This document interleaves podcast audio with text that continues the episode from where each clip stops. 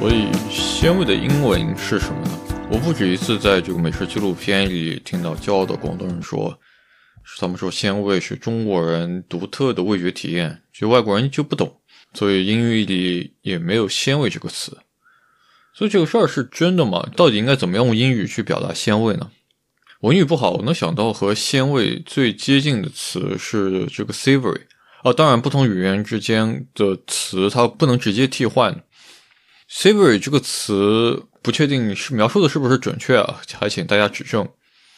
我想很多的场景里，他想表达的是这种食物它是咸口的，而不是甜口的状态。就比如说，咱们吃一个饼干或者或者豆腐脑这种可甜可咸的东西，savory 就是形容其中咸口的那一类。但是它和单纯的咸相比，savory 好像又包含一种更复杂的风味。经常和 Siri 联系起来的食材，呃，比如说 anchovy 凤尾鱼或者什么火腿、芝士，Siri 在这里似乎也包含着好吃的这种感觉。所以 Siri 这个词我一度就非常纠结，就是不是很确定。就除了 Siri 有没有一个更好的词能够形容准确的形容鲜味呢？形容这种就是没有具体形状的、很难描述的，但是韵味悠长的、常常就是温暖的、充满整个口腔的这样的味道。后来我在一个餐厅评论上学到了这个词，这个词叫“五妈咪”。五妈咪这个词一听就是个日语词，对吧？就是“五妈”来自于“五麦”，就是日语里的好吃，“咪”就是味道，日语里的味道的意思。所以“五妈咪”它直译过来就是好吃的味道。后来我发现，不管是在这个食物评论里，还是科学研究里，五妈米它就很明确的，而且非常广泛的被用来形容谷氨酸钠和核苷酸带来的味道。谷氨酸钠就是味精，对吧？所以五妈米就几乎就等于是中文里的鲜味了。当然，就是中文里的鲜味可能有的时候会有更复杂的含义，但是我们在日常使用的时候，鲜味已经慢慢的开始和味精或者是谷氨酸钠对齐了。对吧？比如说央视出品的纪录片，在讨论鲜味的时候，会很自然的讨论味精、氨基酸和核苷酸。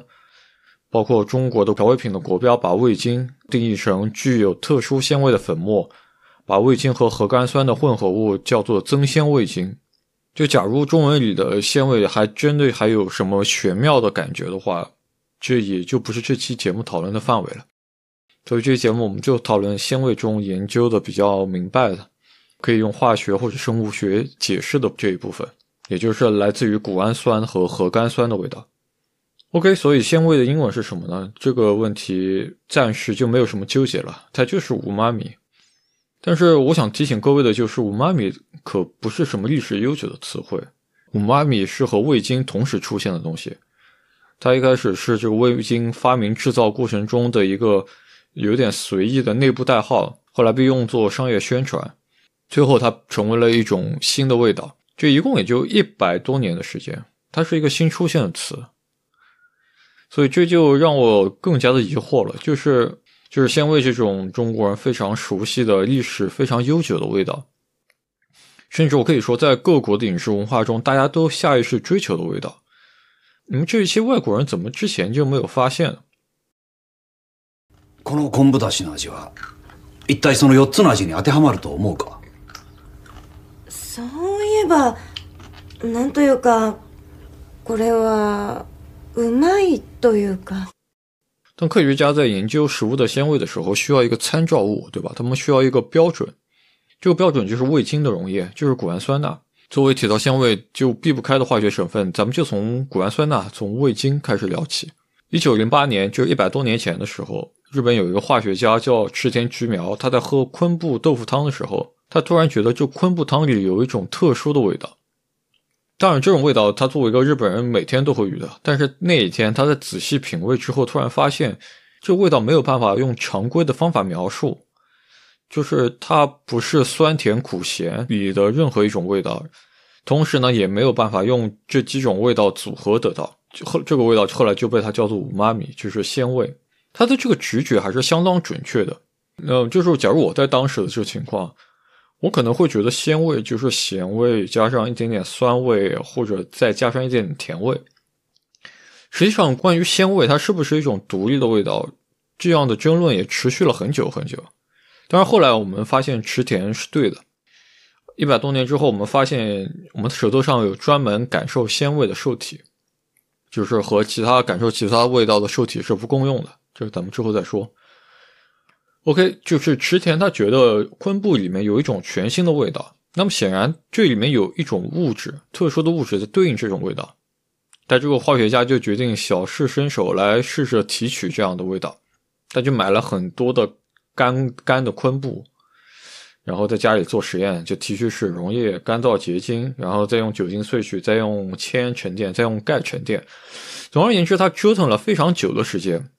然后他最后剩的这一点点溶液里面，然后慢慢的开始出现结晶，就结晶长得非常慢，一个礼拜之后，它长到了米粒的大小。池田一尝，嗯，就是这个味道，就是他在昆布里发现的味道。不过后来他鉴定这个结晶的化学式。这个结晶其实也是一个他很熟悉的东西，就是谷氨酸。后来池田就把谷氨酸商品化了，大量的生产谷氨酸作为调味品。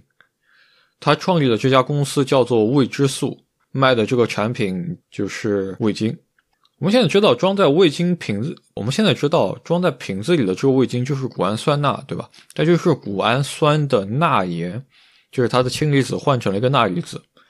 这样做可以让它更容易的溶解在水里，让我们更容易尝到谷氨酸的味道。因为有鲜味的是谷氨酸根离子，就谷氨酸溶解到水里，一分为二，形成一个氢离子和一个谷氨酸根离子。那么这个游离的谷氨酸根会让我们感觉到鲜味。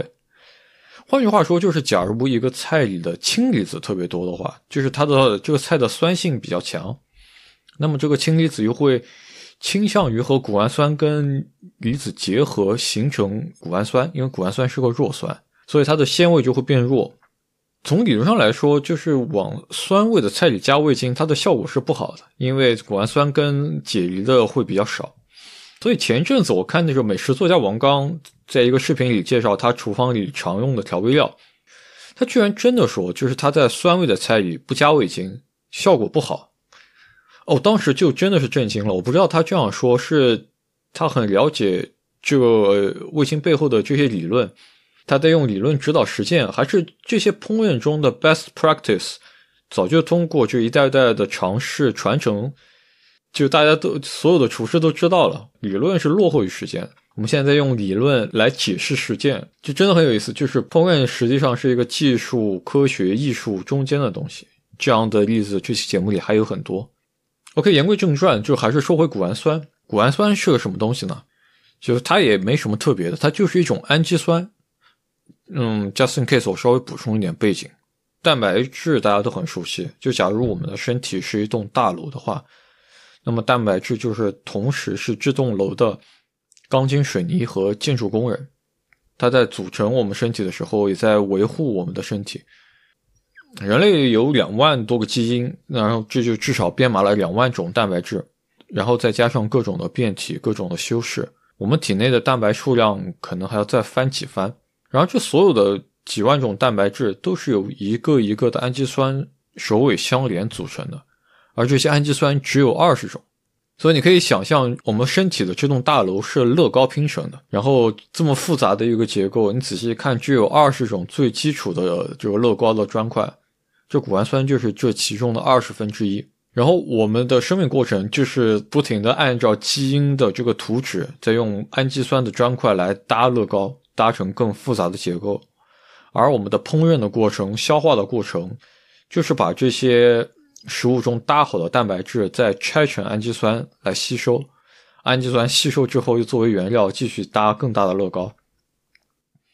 所以食物中的鲜味物质就是谷氨酸。或者包括之后我们提到的核苷酸，它就是食物的初级分解产物。氨基酸是蛋白的初级分解产物，所以就有的人说，人类对于鲜味的这种品味，对于鲜味的这种喜好，它实际上促进了人类的进化，因为鲜味代表着食物的初步分解，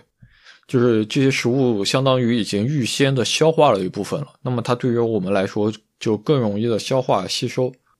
同时呢，纤维它仅仅代表食物的初步分解，就假如食物再往下分解，它就意味着腐败，对吧？食物一旦分解的过头，就是核苷酸、氨基酸再往下分解，鲜味就会消失，变成像氨味啊、臭味这种令人讨厌的味道。所以鲜味是一个好的食物的标志。同时，这也就可以解释，就是为什么世界各地都有特别 local 的发酵的食物，就是外来的人很难接受，因为发酵意味着食物的分解，而这样的分解往往是不精确的。它同时有像氨基酸和核苷酸这样的适度的分解产物，它有鲜味，同时它也有分解过头的有氨味、臭味，感觉一吃就会食物中毒的危险信号。所以，任何的人必须对这样的危险信号非常熟悉。或者说，你要和他一起长大，然后经常能吃到它，你才能对它脱敏，你才能确定说，我吃了这个好像已经坏掉的、臭掉的东西，并不会对我造成伤害。到了这个时候，你才能去忽略这样的危险信号，去享受藏在发酵食物里的鲜味。就好像只有一九四零年不列颠空战之下的英国人，他们才有可能顶着防空警报、顶着爆炸的声音，在这样的情况下去听古典音乐。OK，谷氨酸就是蛋白质的分解产物，这一下子让这个对味精的安全性的质疑变得似乎有点拧巴了。因为味精就是谷氨酸，你只要吃进去蛋白质，那么它一定会有大量的谷氨酸这在这里面，这个是任何的膳食都不可能避开的。就我瞎说，就可能你必须要像奥林匹克健美冠军或者像苯丙酮尿症的患者那样，就是吃最人工的、最科技与狠活的东西，才有可能避开谷氨酸。不过，公众对于味精安全性的质疑和怀疑，是池田菊苗和他的味之素公司几十年之后才要应对的问题。在味之素成立初期，他们要解决的第一个问题就是味精这个玩意儿到底应该卖给谁呢？味之素一开始是想把味精卖给酱油的生产商或者就是开饭店的人，呃，但是你知道日本人的这种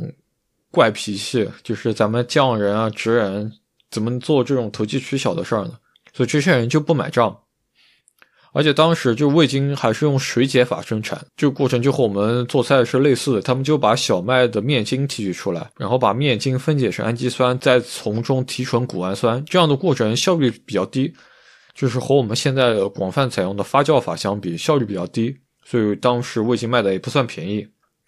这样他们的 to B 的生意就不太好做。味之素就想换一个策略。那就做 to C 的生意，然后他们就把营销的重点放在了当时的日本主妇身上。明治时期的有一个主题就是启蒙，所以当时日本在学习西方列强，在发展科学技术，在工业化。所以在这个时期，科学是一个特别好的东西，它代表着更高的效率，然后稳定、安全和可预测。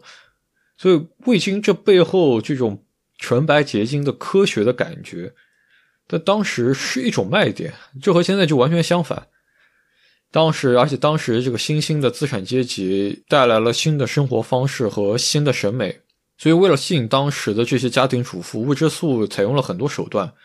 很有意思，就很有当时的时代风貌。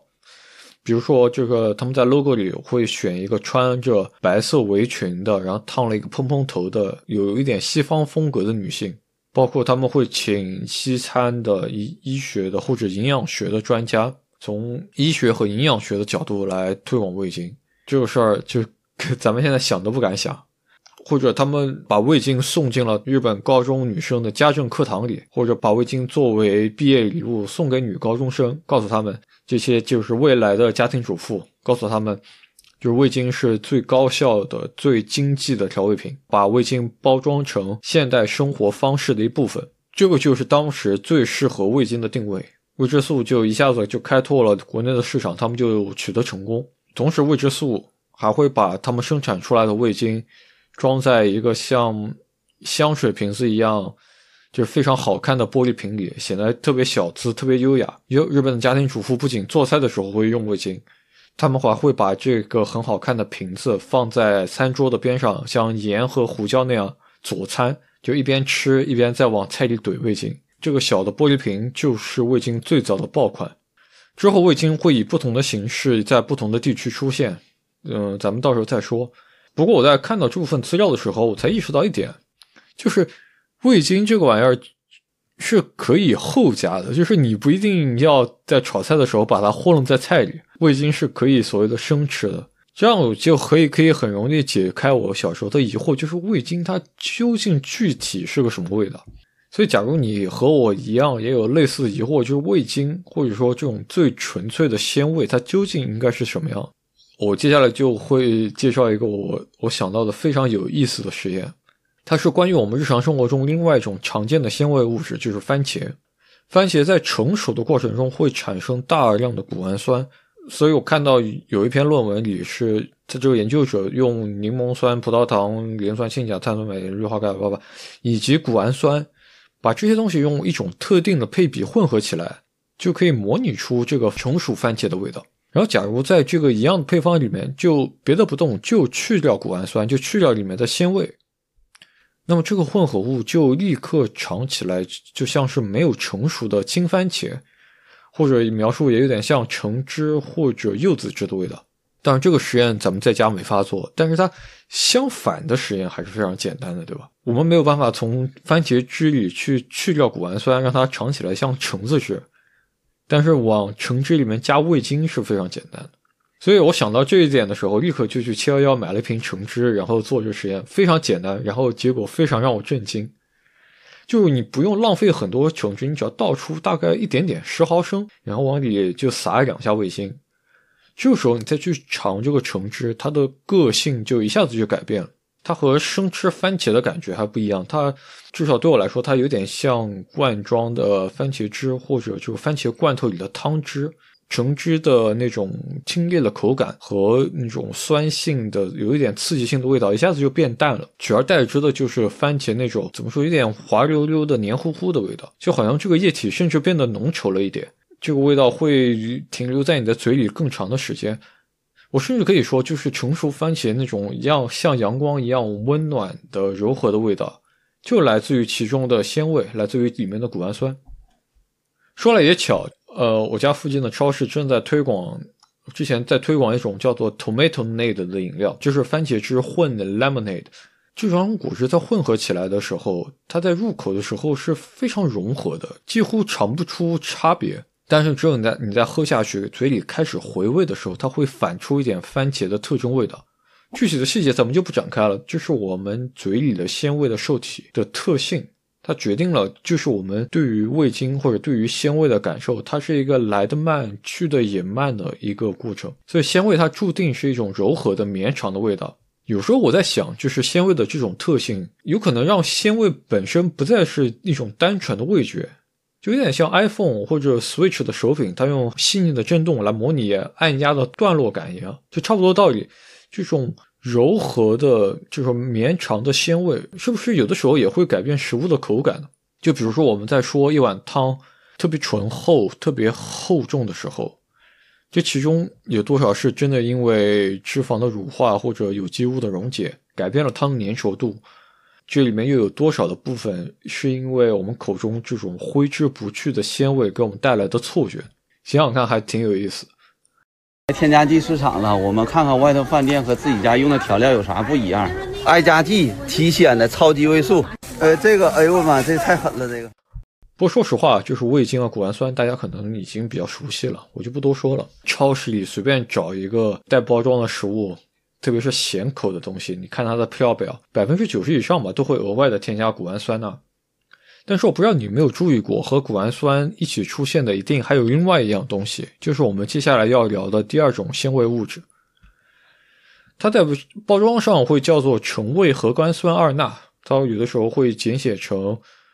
呃 I 加 G，I 就是肌苷酸，G 就是鸟苷酸。所谓橙味核苷酸二钠，就是这两个东西混合在一起。比较讲究的食品，它会添加橙味核苷酸二钠，然后再单独的添加鸟苷酸或者肌苷酸来调节里面的平衡。就什么是橙味核苷酸二钠呢？稍微解释一下，二钠就是说明，呃，这个玩意儿是核苷酸的钠盐，有两个钠离子，它就是和谷氨酸钠和谷氨酸的关系是一样的。橙味就是呈现味道。这两个字和它的生物学本质没有什么关系，它描述的是这个核苷酸的功能，呈现味道。什么叫呈现味道？核苷酸它本身是没有味道的，它的作用就是让谷氨酸钠的鲜味更好的呈现。你可以这样想：我们舌头上的鲜味受体是一只手，或者在有的场合，它被形容成像是捕蝇草一样，就张开的手，它碰到游离的谷氨酸根离子，它就会叭的一下把它抓住。这这个过程就会让我们的大脑里产生鲜味的感觉。核苷酸的作用，它就是在手的关节里锁定一个螺丝，让这个手让这个关节没有办法松开。这个时候，这只手就会紧紧地攥住谷氨酸根离子，让谷氨酸根和这个手头上的鲜味受体的结合更加紧密，让我们就产生更强的鲜味的感受。所以，谷氨酸或者味精和核苷酸这两者一起使用的时候，就会有协同效应。这样的效应其实还是非常强的。这种协同不是做加法，而是做乘法。它效果非常好，所以我看到有资料说它是可以有效的减少味精的用量，所以在经济上考量的话也是合算的。在做大规模生产的时候，只要加味精、加谷氨酸，它就一定会再加成味核苷酸来减少这个味精的总用量，来控制成本。至少我在我检查了可能几十种食物，没有找到任何的反例，就是只有谷氨酸没有核苷酸的情况。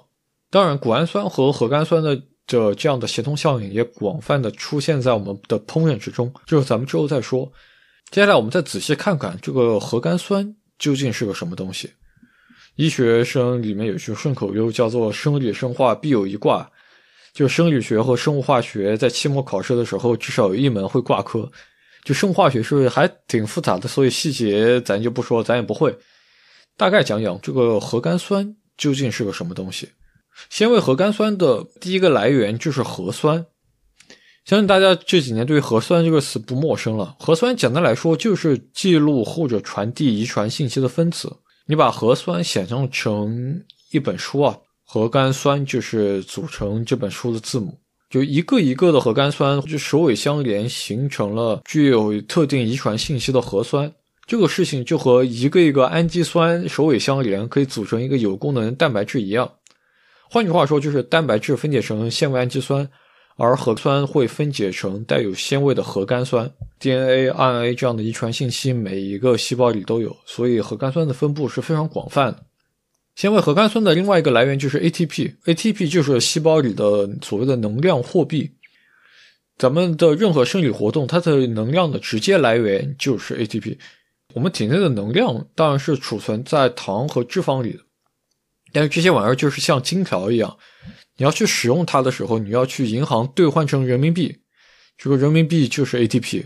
所以显然，显然，ATP 也是一个每个细胞里都有的东西，它的分布也是非常广泛。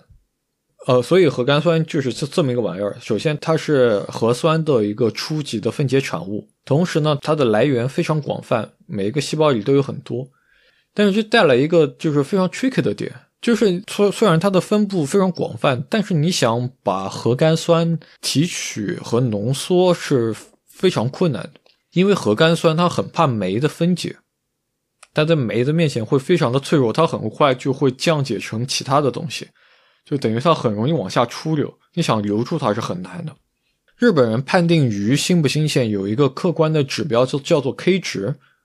，K 值就是 ATP 和它的分解产物的比值。就是 ATP 在自然的状态下会慢慢的分解，所以 ATP 剩的越多，就是鱼就越新鲜。它的分解产物越多，就就说明这个鱼死的时间就越长。所以日本人杀鱼的时候就讲究活地，活地就是你用一种非常优雅的方式来杀鱼，让这个鱼在被杀的时候不挣扎。所以其中有一层考量就是让这个 ATP 不在挣扎的时候，这个肌肉的剧烈运动把它消耗掉。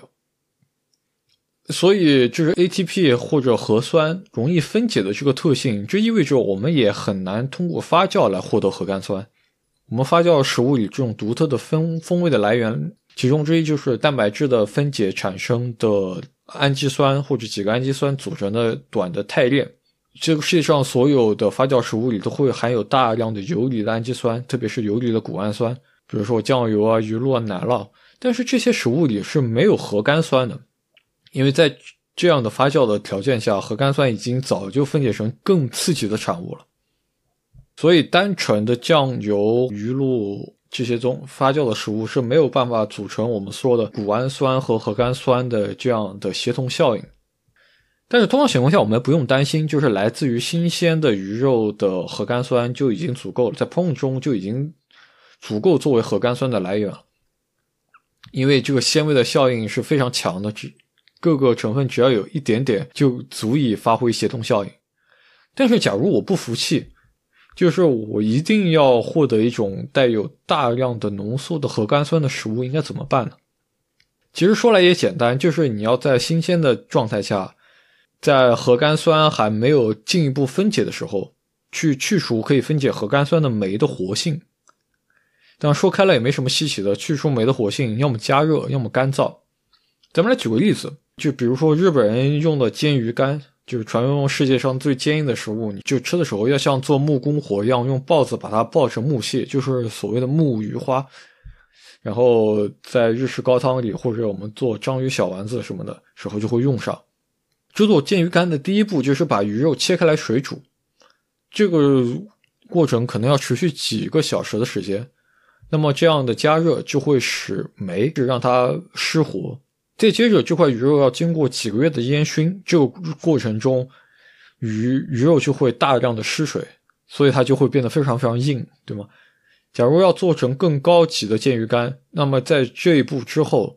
表面还要接种霉菌，让它继续发酵。霉菌的生长会把这块鱼肉里残存的水分进一步抽出来。就是假如还有任何的核酸酶在第一步加热的时候没有被破坏，它在这种干燥的环境下也没有办法发挥作用。所以煎鱼干里保存的核苷酸就会非常的多。这时候我们再来看传统日式高汤的这个菜谱，就会显得非常合理。就是出汁啊，它做的非常快，就是一锅热水，一锅温水，你先泡一会儿昆布。就是启发了未经发明的含有大量游离的谷氨酸的昆布，泡完之后把它捞出来，再泡一会儿，通过加热和干燥的方式保留了大量肌苷酸的煎鱼干，然后出汁就做成了。所以日式高汤它几乎就是最简单的谷氨酸和肌苷酸的组合，而这两个恰好就是发挥鲜味协同作用的成分。有研究在比较各种饮食文化中高汤的成分。不管是中式的高汤或者西式的高汤，这里面有大量的食材长时间的炖煮，所以这些高汤里的成分是非常复杂的，各种氨基酸、各种核苷酸都有。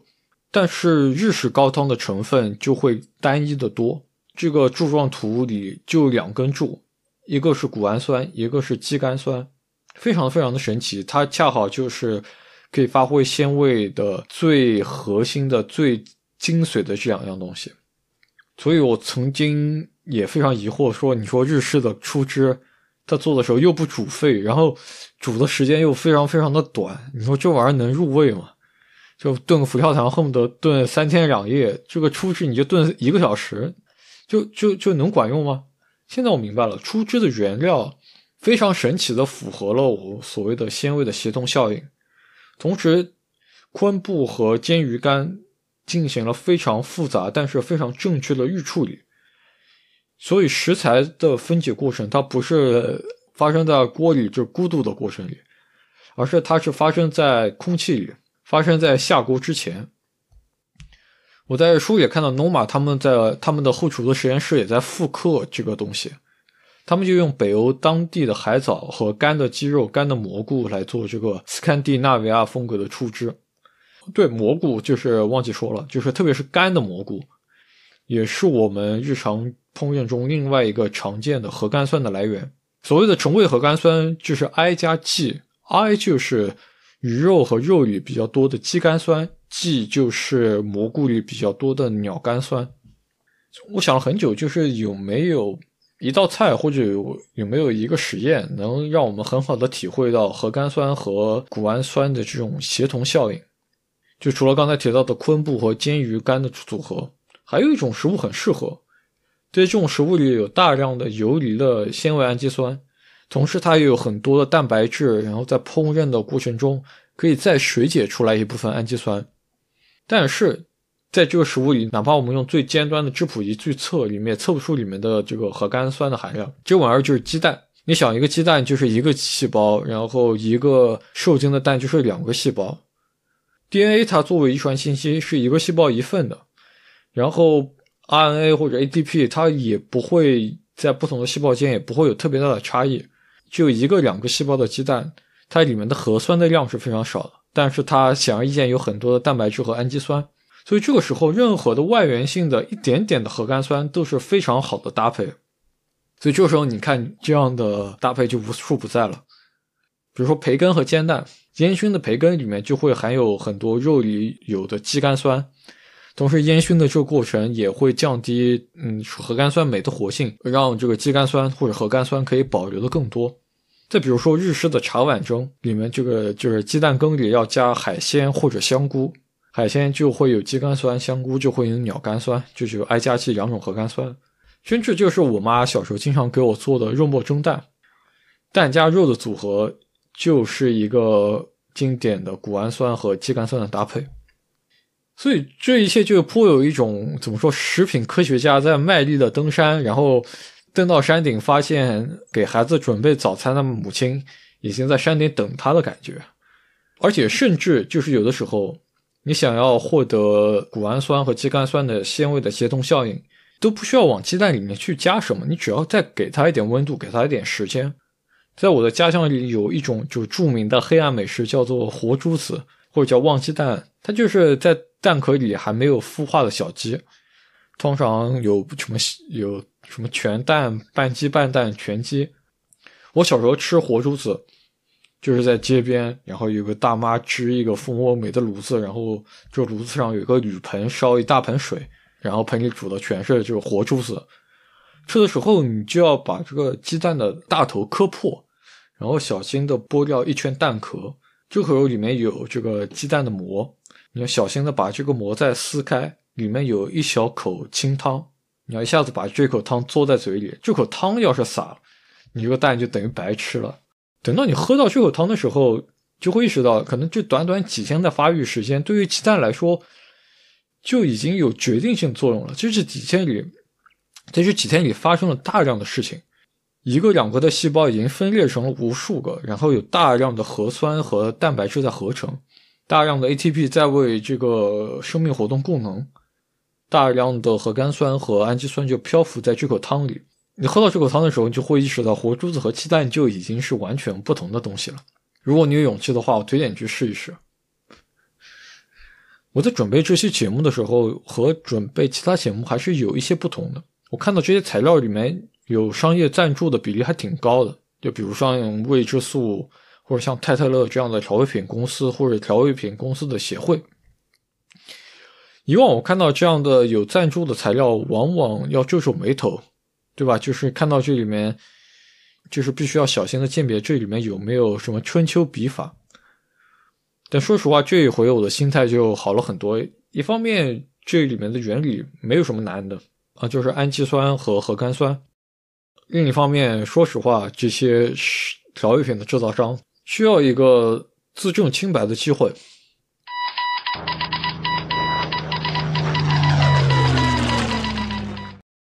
一九四零年代，在美国开中餐馆的中国人，一共从日本那边得到了两样东西，一个就是味精，另一个就是 Fortune Cookie。味精咱们就不说了，它是日本人发明的。Fortune cookie 是怎么回事呢？Fortune cookie 就是小饼干里面有一个算命的纸，嗯，美国人就会觉得这是中餐的甜品的代表。实际上，这也是日本人发明的。在珍珠港事件之后，美国国内的反日情绪很高涨，有超过十万名在美国的日本人就被驱逐或者被隔离，所以很多制造 Fortune cookie 的机器就就就成了无主的机器。它就被非常精明的中国人接手了，就制造出来的富春 cookie 就会进入中餐馆。这个时候，富春 cookie 就会从一个日本人的东西变成了美式中餐的代表。与此同时，就是中国人作为美国美国的战争盟友，在当时也受到了很多的同情。许多的美国人第一次开始走进唐人街，然后开始尝试这些加了很多味精的中国菜，但是他们不会不会像多年之后。觉得这里面有什么可疑的？中餐馆就这样在美国就开枝散叶。事情的转折发生在一九六零年，一九六零年《寂静的春天》出版了。这本书的影响是多方面的，最重要的，是它提醒大家，这些人工的化学的产品，它不一定代表着科学纯净和高效，这里面可能是有风险的，会造成可能非常严重的后果。然后恰好有一种人工甜味剂被发现可能会致癌，就有几百万美元的饮料就被召回了。到了这时候，味精的处境就已经非常非常的危险了。有关于中国餐馆综合征的这个细节，我就不展开了。This American Life 做了一期呃追根溯源的节目，很有意思，我放在 show notes 里。简单来说，就是有一个华裔美国人的医生给一个顶级的医学期刊写信，说他是这样说的：，就是每次他在中餐馆吃饭之后，他会觉得有点不舒服，就有点心悸，或者有点觉得脖子后面有点麻的感觉。他自己还是有点科学背景的，他做了一系列的呃实验，他最后觉得有可能是味精或者是过度的盐的摄入导致的。杂志的编辑把这封信刊登在了杂志的来信读者来信板块，然后给这个 section 一个小的标题，叫做 Chinese Restaurant Syndrome，就是中国餐馆综合症。现在的人对于这个种族歧视是非常敏感的，这个标题就会显得有一点点可疑了。但是芝加哥论坛报后来专门写了一篇文章来报道这个事儿。这篇文章的标题叫做 “Chinese food make you crazy? MSG is number one suspect。”这个标题里有两个非常明显的语法错误，正确的说法应该是 “Chinese food makes you crazy”。MSG is the number one suspect，就是 make mix，它写成了 make，然后 the number one，它写成了 number one， 这就是故意学中国人说英语啊，因为我们不太擅长区分单复数，特别是第三人称单数，然后也不太会用定冠词，对吧？到了这里，我觉得也不用再补充什么细节了，就美国人对于味精的这种排斥。就是一种很具体的、非常广泛的种族主义。结果就是在这一轮芝加哥论坛报领领衔的这轮媒体的讨论之后，有大量的人也说，他们也一样在中餐馆吃了很多这个有味精的中国菜之后，也会觉得很不舒服。对于味精的这种抵制，它显然不是来自于任何生理性的原因。它也不是针对味精的，它显然是在针对使用味精的亚裔，或者准确来说就是中国人。所以你也可以看到现在这样一种就是非常滑稽的局面，就是味精是日本人发明的，然后“五妈米”鲜味这个词是个日本词，鲜味是日料中高级的神秘的味道，但是味精导致的症状叫做中国餐馆综合征。味精它显然是安全的，这个话我就不用再重复了。实际上，美国人早就开始在吃味精了，就是远远早于这封描述中国餐馆综合征的文章之前。就假如味精真的会让人头痛的话，那么美国至少有百分之十的人口需要成为神经内科医生，才能让这个社会不崩溃。咱们不妨就捋一捋美国人最开始是怎么样用味精的。之前提到味之素，在它在日本的拳头产品，它的代表性产品，呃，是供家庭主妇使用的，放在餐桌边上的玻璃瓶，小的玻璃瓶，像胡椒和盐一样用来佐餐的。后来味精随着战争传到了台湾，台湾人也非常喜欢味精。事实上，他们现在也是台湾的这个人均味精消费量不是第一就是第二。在当时，味之素在台湾的明星产品是一公斤的这个罐装的味精，就像这个奶粉罐子一样的铁皮罐子。商人会买从味之素买这些大的罐子，然后打开以后零散的卖给其他人，就是散装散称给其他的消费者。三十年代也有饭店或者像粮油店这样的店会把味之素的。装一公斤味精的这种金色罐子展示出来，说我们购买的是原装正品的日本味精。但是在中国大陆，与此同时，味之素和它的这些商业广告被看成了日本帝国主义的象征。民族企业家就创造了佛手牌味精和日本的味之素正面竞争，而且取得了胜利。这个牌子现在还有。那么在这个阶段，美国人是怎么样买味精的呢？日本人用的是玻璃瓶装。台湾人用的是一公斤的奶粉罐，这样的大小，而美国人订购的是十磅装的超大罐头，这些罐头被整齐的码放在木木板箱里面，然后随着远洋货轮一箱一箱的运到美国。美国人是真正的把味精活用于工业化大生产，美国的这些食品生产商们会往罐头或者往冷冻的食品里加入大量大量的味精。美国当时有一种食物叫做就是 TV dinners，就是一顿饭的量放在一个铝制的托盘里面，然后冷冻。你想吃的时候也不用解冻，把这个托盘往烤箱里面一扔就能吃，非常方便。你想看电视的时候，不想做饭的时候，就会热一份 TV dinner。后来这样一模一样的托盘的食物，因为它非常的便宜，然后快捷，被很多航空公司买来用作飞机餐，甚至被美国的军方买来用作这个军粮。美国军方甚至订购了这么就一次性可以加热一百二十盘 TV dinners 的巨大的烤箱。当时的美国人显然是没有鲜味概念。对吧？但是味精带来的鲜味，在这样的场合是非常重要的。你想，大规模制造的食物，这种冷冻的食物，然后冷冻之后再解冻的这些东西，是不可能好吃的，不可能有很好的风味。所以，在我看来，就是味精或者是橙味核苷酸这样的工业化生产的鲜味添加剂，在这个情况下是非常重要的。它们最大的作用是不是让好吃的东西更上一层楼？而是可以让廉价的、平庸的，甚至可能有点难吃的东西更好的入口。所以，随着食品的工业化生产的程度越来越高，我们每一个人都吃过，正在吃，同时将来也不可避免的会吃下很多的鲜味添加剂。